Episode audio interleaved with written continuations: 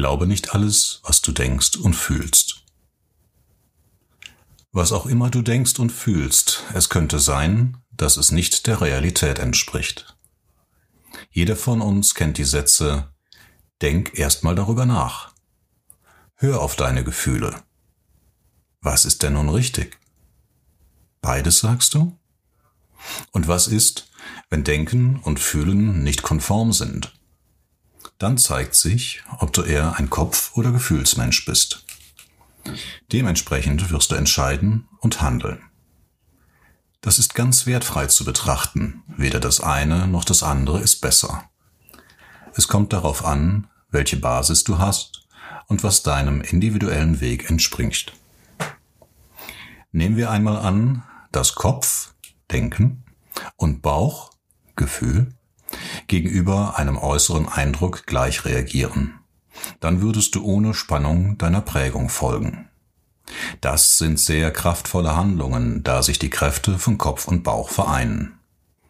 Ich bin sogar der Meinung, dass eine Diskrepanz zwischen Bauch und Kopf ein Zeichen dafür ist, dass ein bestimmtes Thema noch nicht vollständig geklärt ist. Somit kannst du aus Dissonanzen zwischen Kopf und Bauch immer eine geistige Übung machen und versuchen, deine Realität zu klären. Es gibt aber auch noch eine dritte Ebene der menschlichen Realität.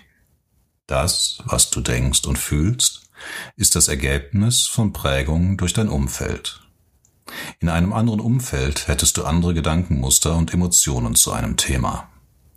Die dritte Ebene ist die feinstoffliche Ebene. Es ist der Teil deiner Existenz, der nicht an den Körper gebunden ist. Du bringst in dieses Leben ein individuelles, feinstoffliches Grundmuster mit. James Redfield hat es vorgeburtliche Vision genannt. Neil Donald Walsh beschreibt es als die Erfahrung, die die Seele machen möchte. Aus der Sicht des Buddhismus hat ein Wesen eine karmische Konfiguration, die zu einer bestimmten Wiedergeburt führt, in der der Geist sich weiterentwickeln kann. Auf dieser Ebene, die ihren Ursprung nicht in der stofflichen Realität hat und nicht durch Raum, Zeit und Bewertung begrenzt ist, wird die Basis für den Eintritt in die langsam schwingende irdische Welt geschaffen. Es ist einleuchtend, dass es Sinn macht, Gefühle und Gedanken in Harmonie mit der Intention aus der feinstofflichen Realität übereinzubringen. Die Basis sollte seine Tools im Einklang verwenden. Erst dann sind wir die kraftvollen Wesen, die wir sein können. Ich bin mein Körper. Ich bin, was ich denke. Ich bin, was ich fühle. Aus meiner Sicht ist das nicht so. Denken und Fühlen sind Hilfsmittel, um sich in der menschlichen Realität zurechtzufinden und die Erfahrungen zu machen, die wir uns vor der irdischen Inkarnation vorgenommen haben. Sie sind nicht unsere wahre Natur, unser Sein. Es ist nicht unerheblich, dies zu realisieren. Wenn wir den Zugang zu unserer vorgeburtlichen Vision erhalten, dann können wir die Täuschungen, fehlinterpretierte Wahrnehmung der Realität denen unser Denken und Fühlen ausgesetzt ist, aufdecken. Ein kleines stoffliches Beispiel, warum das wichtig ist. Unser Körper reagiert auf elektromagnetische Strahlung. Dies sind zum Beispiel das Sonnenlicht, aber auch Kunstlicht und Funkwellen. Unser Planet ist von natürlichen elektromagnetischen Feldern umgeben und wir leben in diesen Feldern. Wenn Impulse auftreffen, zum Beispiel auf natürliche Weise durch Sonnenstürme, dann ändern sich die elektromagnetischen Felder und beeinflussen uns. Es gibt viele Studien, die das belegt haben. Sogar die Wall Street Pragmatiker haben eine Veränderung im Verhalten an der Börse festgestellt, wenn Sonnenstürme auftreten. Wir sind umgeben und durchdrungen von natürlichen und künstlichen EM-Feldern. Es konnte in Studien festgestellt werden, dass wir sogar spezifisch auf bestimmte elektromagnetische Felder reagieren. So können diese Felder unter anderem emotionale Zustände von Freude oder Angst erzeugen. Emotionale Zustände wirken auf unser ganzes körperliches Befinden und prägen unser Verhalten. Wir sind also durch die Anwendung bestimmter elektromagnetischer Felder manipulierbar. Es gibt weitere äußere Impressionen, die unsere Prägung in eine bestimmte Richtung führen. Das sind Chemikalien, eingeschlossen Medikamente und Nahrungsmittel, aber auch emotionale Impulse durch virtuelle Realitäten, wie zum Beispiel die der Unterhaltungsmedien mit ihren Filmen, Spielen und der Musik. Natürlich manipulieren Nachrichten und Werbung auch in eine von der Politik und Industrie gewünschte Richtung. Glaubenssätze und emotionale Muster werden durch solche Einflüsse in uns geprägt. Es werden im Gehirn entsprechende Verknüpfungen erschaffen, die dann Teil unserer Selbstwahrnehmung sind. Unsere körperliche Existenz unterliegt einer mannigfaltigen Fremdprägung mit kulturellem Hintergrund. Werte, Normen, Gesetze und Vorlieben wandeln sich im Laufe der Zeit und mit der Entwicklung der Kultur. Da ist nichts, was bleibt und den Anspruch auf die absolute Wahrheit bezüglich der Realität haben könnte. Wenn aber scheinbar alles das Ergebnis von Prägung ist, gibt es dann überhaupt so etwas wie meine wahre Identität? Gibt es einen spezifischen Weg und eine Aufgabe? Gibt es eine höhere Instanz, die etwas von mir erwartet? Fast alles im Leben ist durch uns Menschen bewertet worden. Wenn jemand das tut, dann ist das gut. Aber wenn jemand dies tut, dann ist das schlecht.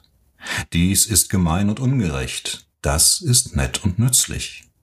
Es hat einige Jahre gedauert, bis ich erkannte, dass die Dinge sind, wie sie sind, und dies ganz wertfrei. Eine Situation ist, wie sie ist, und erst unsere individuelle, geprägte Selbstwahrnehmung belegt diese Situation mit einer Wertung. Es ist verständlich, dass es so viele Bücher mit Gesetzen und Vorschriften gibt. Es ist verständlich, dass es so viele Geschichten in Form von Worten oder Bildern gibt, die uns gewünschte und unerwünschte Verhaltensweisen vormachen. Ganz besonders verwirrend wird es, wenn das große Buch der ungeschriebenen Gesetze verwendet wird. Das Buch, welches ohne Begründung Floskeln zur Verhaltensregelung verbreitet und sich ständig ändert. Es geht sogar so weit, dass Unwissenheit nicht vor Strafe schützt. Die meisten Menschen haben sogar ein eigenes der ungeschriebenen Gesetze Buch. Und dies enthält in der Priorität Erwartungshaltungen an die Umwelt. Du lebst in der ständigen Angst, dass du irgendeinen Verhaltenskodex übersehen hast, den ein anderer irgendwann irgendwo aufgestellt hat. Wenn du ein erwartetes Verhalten nicht einhältst, dann droht dir Strafe durch Liebesentzug, Entzug der Aufmerksamkeit und Anerkennung, weniger Geld, weniger Respekt, Gefängnis, körperliche Schädigung und Tötung. Ich bin der Überzeugung, dass wir keine einzige Vorschrift benötigen und keine Strafe. Dafür müsste aber jedem klar sein, dass es nur zwei grundlegende Motivationen gibt, die einen Menschen zu einer Handlung führen. Diese sind Angst oder Liebe. Vielleicht klingt das etwas zu esoterisch für dich, oder dir fallen tausend Situationen ein, die komplexer sind und wo das nicht stimmt. Möglicherweise fallen dir Situationen ein, in denen aus Liebe gehandelt wurde, aber durch die Schmerzen entstanden sind. Dem ist so, wenn wir uns in der mannigfaltigen Spielart von Gefühlsvariationen verlieren, die aber im Grunde immer bis auf die zwei Grundmotivationen zurückzuführen sind.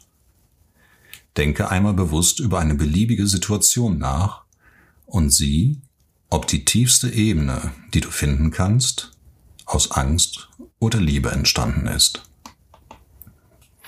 So wie ich die beiden Worte verwende, meine ich sie in ihrer reinsten Form. Ich meine nicht die bedingte Liebe zwischen zwei Menschen, sondern die universale Liebe. Jene Form der Liebe, die aus einem freudvollen Herzen ohne Erwartung verströmt wird.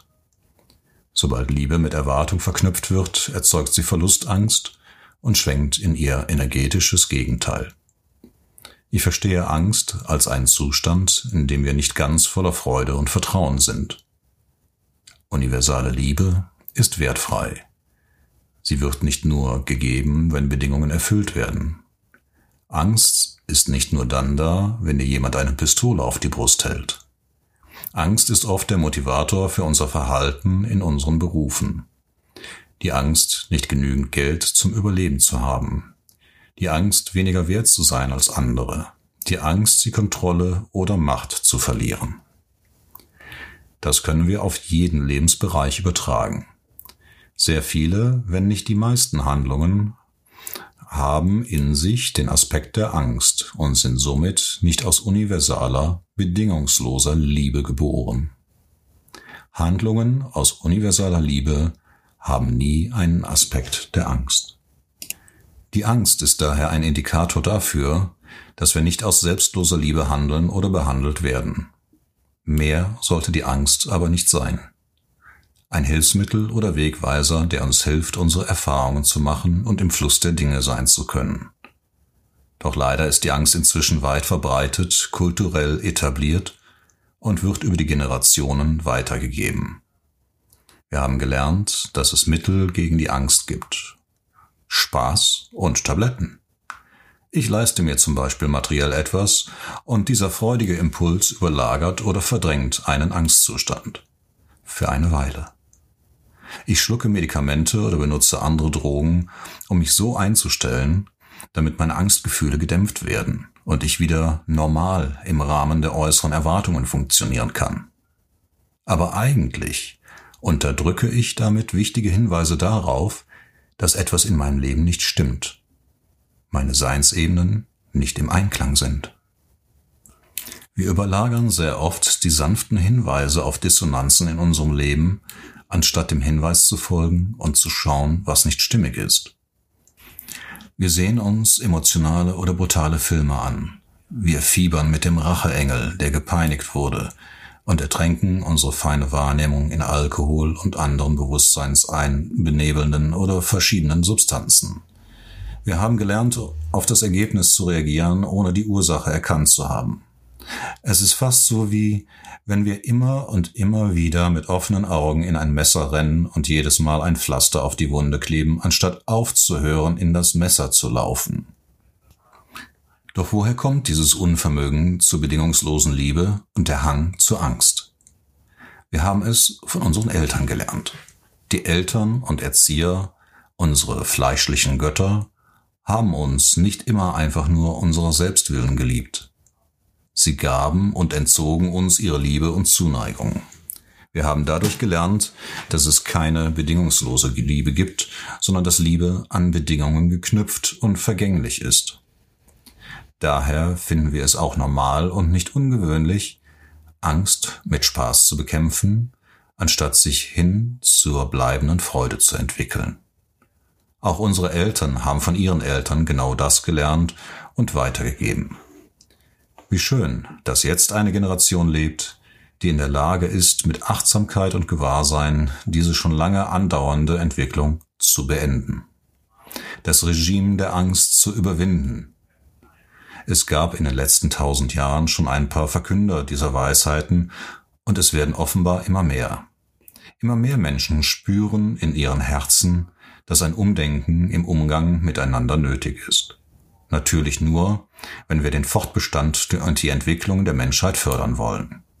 Wir können natürlich auch einfach alles so lassen, wie es ist, und uns gegenseitig und unseren Planeten zerstören. Dann ist das Experiment das Experiment Menschheit gescheitert. Aus kosmologischer Sicht würde das kaum auffallen. Ebenso wenig, wie mir in Deutschland auffallen würde, wenn in China eine Ameise über ein Reiskorn stolpert. Ich persönlich finde, dass die Menschheit eine Schöpfung mit viel Potenzial ist und würde mich sehr darüber freuen, wenn wir uns gemeinsam von hier aus noch um einiges weiterentwickeln könnten neue Welten entdecken, neue Wesen, neue Dimensionen. Der Gedanke daran erzeugt in mir viel Freude und dass ich die Menschen toll finde, meine ich von Herzen.